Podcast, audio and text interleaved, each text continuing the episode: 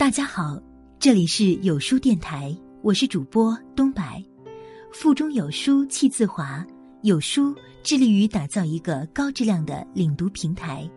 今天要分享的文章来自钱钟书的《论快乐》。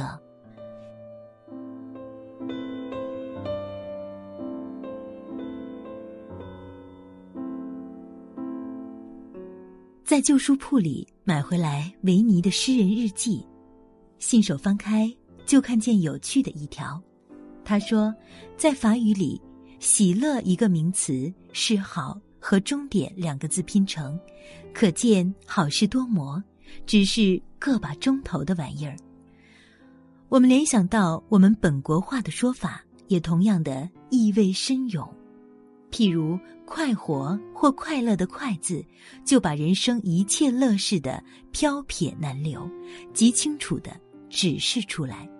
所以，我们又感叹说：“欢愉嫌夜短。”因为人在高兴的时候活得太快，一到困苦无聊，愈觉得日脚像跛了似的，走得特别慢。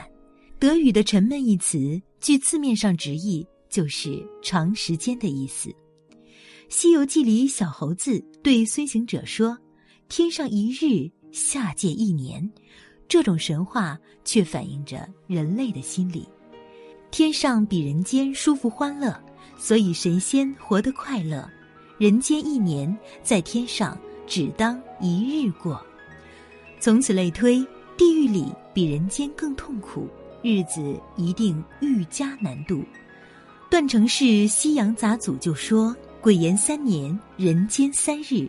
嫌人生短促的人，真是最快活的人。反过来说，真快活的人，不管活到多少岁死，只能算是短命夭折。所以，做神仙也并不值得。在凡间已经三十年做了一世的人，在天上还是个未满月的小孩儿。但是，这种天算也有占便宜的地方。”譬如《戴君符广义记》载，崔参军捉狐妖，以桃枝绝五下，长孙无忌说罚得太轻，崔答五下是人间五百下，殊非小刑。可见卖老祝寿等等，在地上最为相宜，而刑罚呢，应该到天上去受。永远快乐这句话，不但渺小的不能实现。并且荒谬的不能成立，过快的绝不会永久。我们说永远快乐，正好像说四方的圆形、静止的动作，同样的自相矛盾。高兴的时候，我们空对瞬息即逝的时间喊着说：“逗留一会儿吧，你太美了。”那有什么用？你要永久，你该向痛苦里去找。不讲别的。只要一个失眠的晚上，或者有约不来的下午，或者一刻沉闷的听讲，这许多比一切宗教信仰更有效力，能使你尝到什么叫做永生的滋味儿。人生的刺就在这里，留恋着不肯快走的，偏是你所不留恋的东西。快乐在人生里。好比引诱小孩子吃药的方糖，更像跑狗场里引诱龟赛跑的电兔子。几分钟或者几天的快乐，赚我们活了一世，忍受着许多痛苦。我们希望他来，希望他留，希望他再来。这三句话概括了整个人类努力的历史。在我们追求和等候的时候，生命又不知不觉的。偷渡过去，也许我们只是时间消费的筹码，活了一世，不过是为那一世的岁月充当殉葬品，根本不会想到快乐。但是我们到死也不明白，是上了当。我们还理想死后有个天堂，在那里谢上帝，也有这一天，我们终于享受到永远的快乐。你看。快乐的引诱不仅像电兔子和方糖，使我们忍受了人生，而且仿佛钓钩上的鱼饵，竟使我们甘心去死。这样说来，人生虽痛苦，却不悲观，因为他终抱着快乐的希望。现在的账，我们预知将来去付。为了快活，我们甚至于愿意慢死。穆勒曾把痛苦的苏格拉底和快乐的猪比较。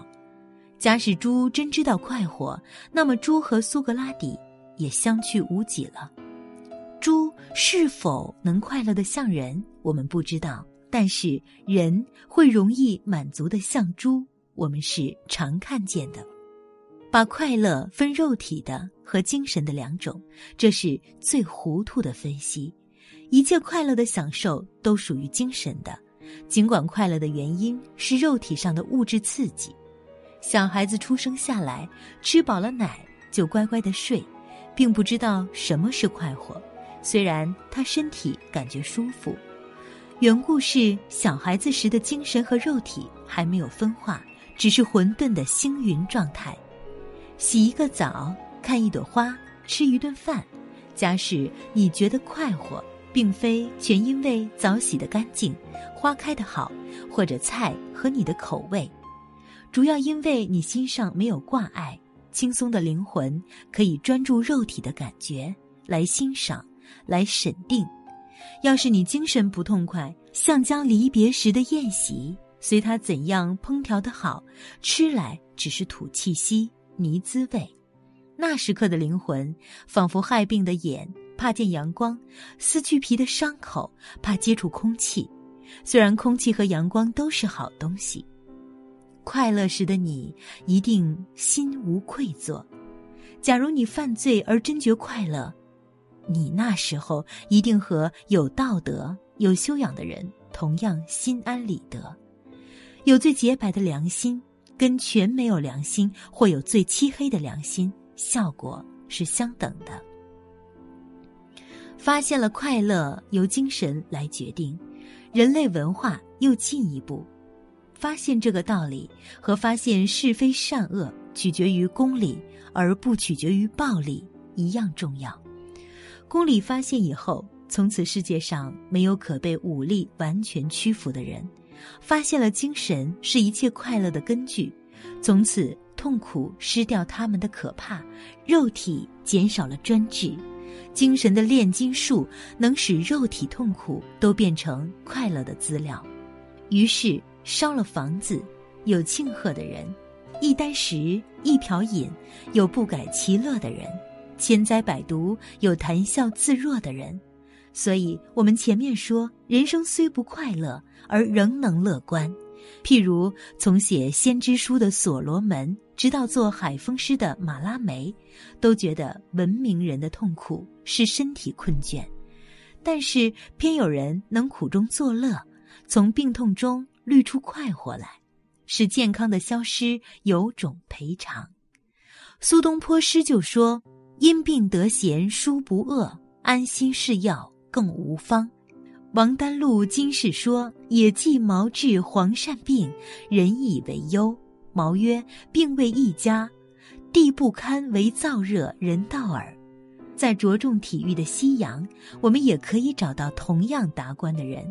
觥筹善病的诺贝利斯在《碎金集》里建立一种病的哲学，说病是叫人学会休息的女教师。罗登巴西的诗集。禁锢的生活里有专有病位的一卷，说病是灵魂的洗涤，身体结实、喜欢活动的人采用了这个观点，就对病痛也感到另有风味。顽健粗壮的十八世纪德国诗人白洛克斯第一次害病，得是一个可惊异的大发现。对于这种人，人生还有什么威胁？这种快乐把忍受变为享受，是精神对于物质的最大胜利。灵魂可以自主，同时也许自欺。能一贯抱这种态度的人，当然是个大哲学家。但是谁知道他不也是个大傻子？是的，这有点矛盾。矛盾是智慧的代价，这是人生对于人生观。开的玩笑。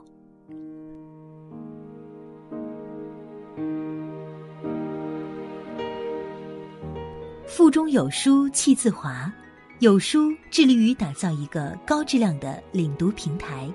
本周共读走到人生边上，下周共读苏菲的世界。